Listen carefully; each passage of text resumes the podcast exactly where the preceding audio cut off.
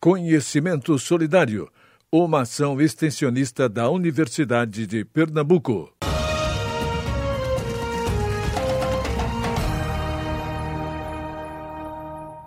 Olá, caros ouvintes. Esse é mais um podcast Ouvindo Biologia e hoje nós abordaremos o tema pandemias como consequência do desmatamento. Esse episódio foi produzido pelos estudantes Dúlia Naira, Andara Leal e Luiz Henrique do curso de Ciências Biológicas da Universidade de Pernambuco, campus Petrolina, e orientados pela professora doutora Elaine Alves. Desejamos uma boa produção de conhecimento.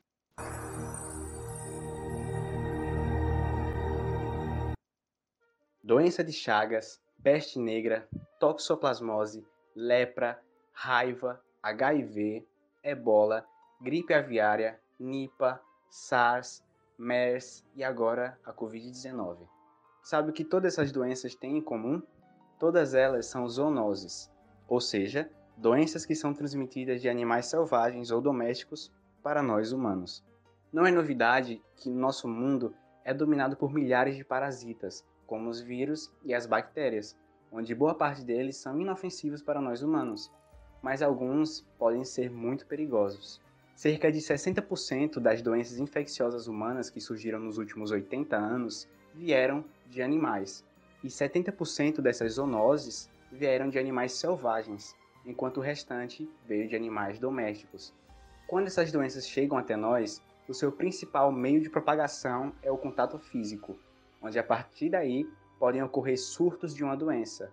Com o dia a dia corrido da maior parte da população, Assim como a facilidade no deslocamento promovido pela globalização, esses surtos podem facilmente se tornar uma epidemia e, no pior dos cenários, uma pandemia, que, de acordo com a Organização Mundial da Saúde, é a disseminação a nível mundial de uma doença.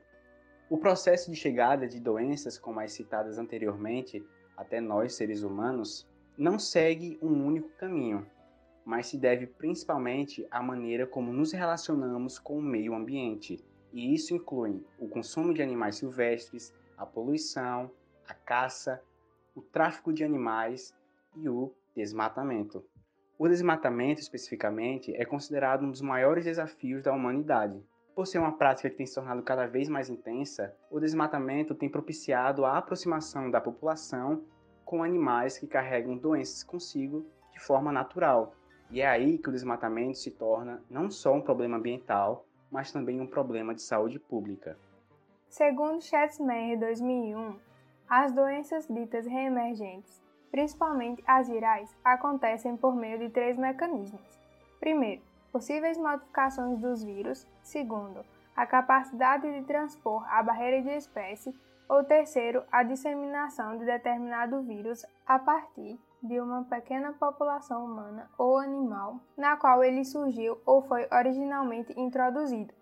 Os vírus causadores de doenças nos humanos já existem naturalmente na Terra, ocorrendo em um ciclo específico. Assim, essas patologias derivam de relações instáveis, ou seja, desequilibradas, entre o hospedeiro da zoonose, o ambiente e o agente etiológico, o organismo causador da doença. Esse ciclo se quebra devido à insuficiência de sistemas de fiscalização de vigilância sanitária como um todo, onde as ações humanas são altamente responsáveis por esse rompimento. De formas naturais, esses microorganismos apresentam grandes potenciais para mutações, favorecendo maior alcance de hospedeiros, onde a partir daí ocorre a exposição humana, que não tem adaptação a esses vírus e não possuíram uma evolução em conjunto com esses organismos. Temos um exemplo atual, o novo coronavírus, antes encontrado apenas em algumas espécies de animais silvestres. O próximo hospedeiro do vírus presente em animais selvagens não precisa ser necessariamente o humano, podendo ocorrer também a contaminação de animais domesticados que têm contato direto e frequente com humanos, como o que ocorreu com a gripe suína e a peste bubônica. Conforme alguns estudos recentes, podemos prever que as ações antrópicas na floresta amazônica podem ter como consequência uma grande potencialidade de se tornar o foco das próximas pandemias zoonóticas, por abrigar volumosos números de espécies de animais e seus patógenos, que possuem facilidade de serem transferidos para os seres humanos. O desafio contra o desmatamento é árduo, pois é causa do crescimento das cidades, queimadas, urbanização descontrolada, exploração de recursos naturais como o uso do solo para a agropecuária e a necessidade da madeira em indústrias.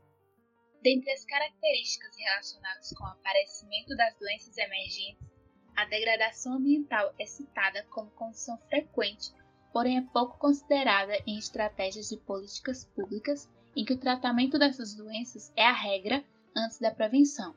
O crescimento econômico, como razão de ser da economia globalizada, apenas acelera e intensifica as crises sanitárias e, em geral, colapso socioambiental. Nosso desafio atual é a sobrevivência como sociedade organizada e como espécie. Estudos já apontam que provavelmente pandemias futuras ocorram mais frequentemente, propaguem-se mais rapidamente, tenham maior impacto econômico e matem mais pessoas se não formos extremamente cuidadosos acerca dos impactos das escolhas que fazemos hoje. Estamos provocando um colapso ambiental por meio das atividades humanas, e o desmatamento é uma das questões que possuem inúmeras consequências. A FAO, que é a Organização das Nações Unidas para a Alimentação e Agricultura, afirma que não há necessidade de expandir as áreas voltadas à produção agrícola, mas sim a de intensificar a produção, de modo que as leis ambientais sejam asseguradas. Isso significa que não há necessidade de desmatar para que se produza a quantidade de alimentos necessária. Conter o desmatamento parece óbvio, basta não desmatar. Porém, essa não é uma questão tão simples. Sabemos que muitos países colocam à frente de seus patrimônios ambientais questões econômicas. É importante ressaltar que, sim, o agronegócio é fundamental para o desenvolvimento de uma economia, bem como para o suprimento alimentar do mundo. Porém, é necessário buscar uma maneira sustentável de desenvolvimento e esse é atualmente um dos maiores desafios da humanidade.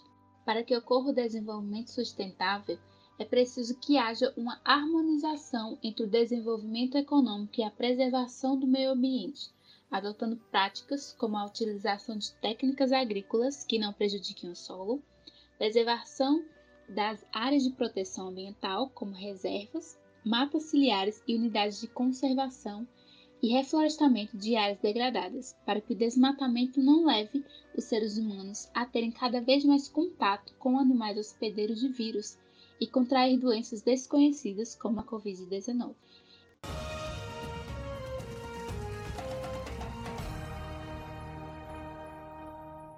Universidade de Pernambuco. O conhecimento a serviço da vida.